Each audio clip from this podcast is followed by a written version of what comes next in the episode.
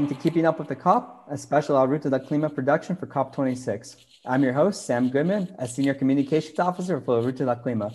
Over the next few weeks, we will be speaking with activists, organizers, and negotiators in Glasgow on issues of climate justice, loss and damage, and human rights. Uh, today, we're speaking with Bill McKibben, founder of 350.org and a distinguished scholar in environmental studies at Middlebury College. He's the author of over a dozen books, including The End of Nature. He has recently launched a newsletter, The Crucial Years, which is available on Substack. And really important to us, he authored an op ed on why the rich nations in the world should must pay for climate damage that they've caused. Thanks for joining us. Well, what a pleasure to get to join you. And thank you for providing this service, keeping people connected to these events here. Thanks so much. Uh, you've arrived in Glasgow a few days ago for this consequential summit. Can you talk about what you will be doing here over the next two weeks? Well, I, I the, probably the best thing I got to do the whole time was the very first night I got here. We had a big concert uh, with the wonderful Patti Smith and a number of other musicians and great leaders like Vanessa Nakate, the youth leader from Africa, and Mohammed Nasheed, the former president, now Speaker of the House of the Maldive Islands, just people who have been at the forefront of the climate fight. And that was a good, boisterous, happy um, lead in to the week, uh, two weeks. Um, the, the, COPs itself won't be quite so much fun. um, uh, in the best of circumstances, there's a, uh, an unavoidable amount of tedium, and this one is not the best of circumstances. It doesn't feel, at least for the moment, like it's off on a very good foot, I must say. So, what do you see as the key terms for a successful outcome at COP26, if that's even possible to achieve at this point? I think at this point, the best one can achieve is that we make enough modest progress that people feel like the game is still on. You know, Paris was very important. And it was important because not anything people agreed on really, except the agreement that we were going to aim as a world for a target of 1.5 degrees. That was a demand from activists, especially in the global south and low lying nations. And it really has transformed the debate in a lot of ways, Sam. But uh, of course, the steps that governments have taken so far are entirely insufficient to get us there. And nothing that's happening here this week seems likely to break that in a fundamental way. The the kind of dampening effect of the US Congress not really passing enough legislation and the Chinese not even bothering to show up here uh, have reduced expectations, I'd say, pretty dramatically. So, you recently published an op ed in the New York Times on the victories of the divestment movement. Endowments, portfolios, and pension funds worth just shy of $40 trillion have now committed to full or partial abstinence from coal, gas, and oil stocks. How do we build on the victories of the divestment movement headed into Glasgow? Well, so this is really interesting. And I think it's more how we build on them coming out of Glasgow. If you think about it, there are two levers that activists can pull that are big enough to still make a difference in this desperate existential climate fight. One of those levers is marked politics, and that's the one we've all been pulling as we head towards Glasgow. Uh, and I think we've gotten about as much out of that process as we're going to get. I, I feels to me as if many governments, including my own in the U.S., are unlikely to, uh, you know, next year come back with yet more big action so we better turn to the other lever too, the one marked money or finance, and figure out how to tug on it as hard as we can. The divestment movement's definitely been a big first step along that way. It's the biggest anti-corporate campaign in history, where, as you say, forty trillion dollars worth of portfolios, which is, yeah, that's a that's a fair sum of money. That's uh, larger than the GDP of the U.S. and China combined. And as come as we come out of Glasgow, I think the focus is going to turn ever more to banks, asset managers, insurance companies, uh, and put pressure on them to stop loaning money to the fossil fuel industry. That'll be really key. Eh, we have to snuff out their the, their oxygen, really, which is their money supply, and and I have a feeling that's going to be the next primary task of the climate movement. Let's move on to the topic of loss and damage. Uh, at La Ruta del Clima, we were thrilled to see you cover the topic of loss and damage. And why is it so important that nations like the United States that have been responsible for the vast majority of historical emissions foot the bill for loss and damage? Well, I mean, at the most basic level, it's just a question of elementary justice, I think. Uh, you know, the iron law of climate change is the less you did to cause it, the sooner and harder you get hit.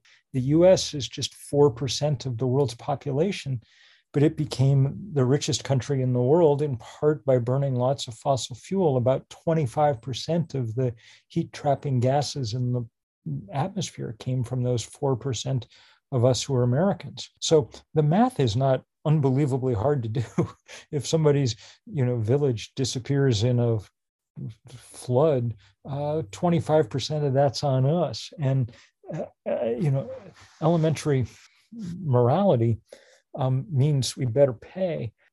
There's also, you know, this is tied up also with questions of climate finance that are also on the table here, and enough money to help the global south fund the transition it needs to make to renewable energy. That's in everybody's interest because they don't call it global warming for nothing. I mean, it, it happens everywhere at the same time. And in your piece, you talked about the art of international diplomacy in part involves making the unpalatable steady more plausible until it becomes inevitable.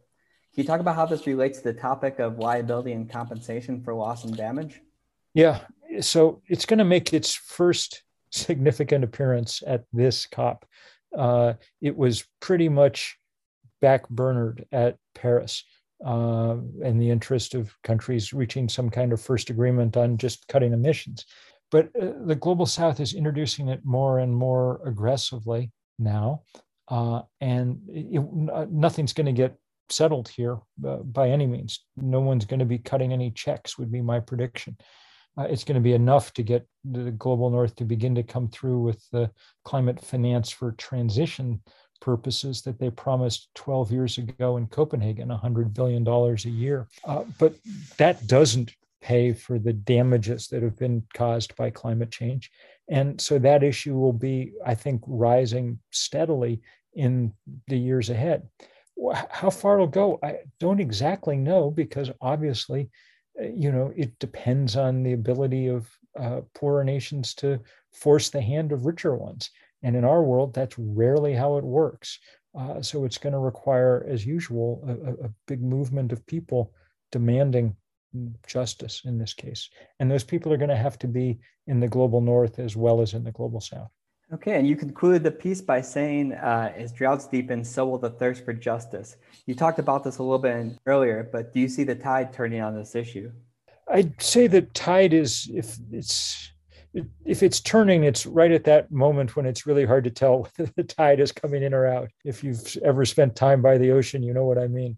It, it, it's we're not going to see, I'm afraid, decisive action uh, anytime soon. But intellectually, these questions you've got to raise and fight for before you win, and that process is underway. Let's move on a little bit to the uh, Build Back Better Act and uh, also your work with the uh, newly established Third Act. Mm. So you've written extensively about how U.S. Senator Joe Manchin could help derail COP26 with the senator working to gut much, much of the reconciliation bill. Why is the outcome of COP26 so closely tied to one senator, senator from West Virginia? Well, under America's creaky and antiquated political system, um, you know we're in a place where one guy is able to hold things up. As you know the, the balance between democrats and republicans in the us senate is 50-50 which means that you can't lose a single democratic senator if you're going to pass the stuff that biden wants. And the most recalcitrant the most conservative the most honorary and the most corrupted is this fellow Joe Manchin from West Virginia, who's taken more money from the fossil fuel industry than any other player in Washington. And they're getting their money's worth. But, you know, he's doing everything he can to block significant pressure on the fossil fuel industry to change. All the sticks have been taken out of this plan and only the carrots left. Uh, the analysts are pretty clear that it's not going to let us make change at the pace we need to make change. So that's very discouraging. Um, you know, uh, it's impressive accomplishment that Joe Biden has 48 Democrats on board for a truly remarkably deep and progressive piece of legislation about the climate and a bunch of other things. And it is terrifyingly sad that 48 may not be quite enough. In your recent Substack post, Biden may not have hit a homer, but he keeps the game alive. You offered a relatively optimistic take on the bill, knowing that this will be the largest bill ever to pass Congress. Why should we be hopeful about the bill, even though much of it was uh, stripped down by members in Congress, in particular Joe Manchin? So, the thing to be hopeful about is it tosses a lot of money in more or less the right direction. There's a lot of subsidies for building more renewable energy. And that's one of the things that we very much need. I mean, the basic thing that's happening here is renewable energy is becoming very, very cheap. Its price fell 90% in the last decade, and it's now the cheapest way to generate power in most of the world. And eventually, economics will move us in the direction we need to go. But it won't, the problem's the eventually, it, it won't move us fast enough unless we force the action here. And one way to force the action is to toss more money at it so that there's more incentive for people to go build solar panels. Um, that's good and it helps. The other way is, and it's complementary and they work best together, is to put some penalties on utilities and things that don't move. And that's what's now missing. Just before I let you go, I want to talk to you about your most recent initiative, which I personally think is incredible. One of the issues that is most important to us at La Ruta is public participation in climate governance. We want to see civil society participate in all aspects of the climate governance process. Your latest initiative, Third Act, is a new organizing network for people over 60 to become more active on issues such as climate, voting rights, and racial justice. Why is it important to involve older people on these issues, and how does this tie into COP26? well, very good questions. It's important to involve older people because there's a ton of us, uh, uh, and more all the time. Every day in the US, another 10,000 people turn 60. Um, that's as many people as are born every day in the US. So it's a growing, vast and growing number. And most of the money in our society ended up in those hands. In the US, the baby boomers and the silent generation above them have about 70% of the wealth compared with about 5% for millennials. That's not fair, but that's reality.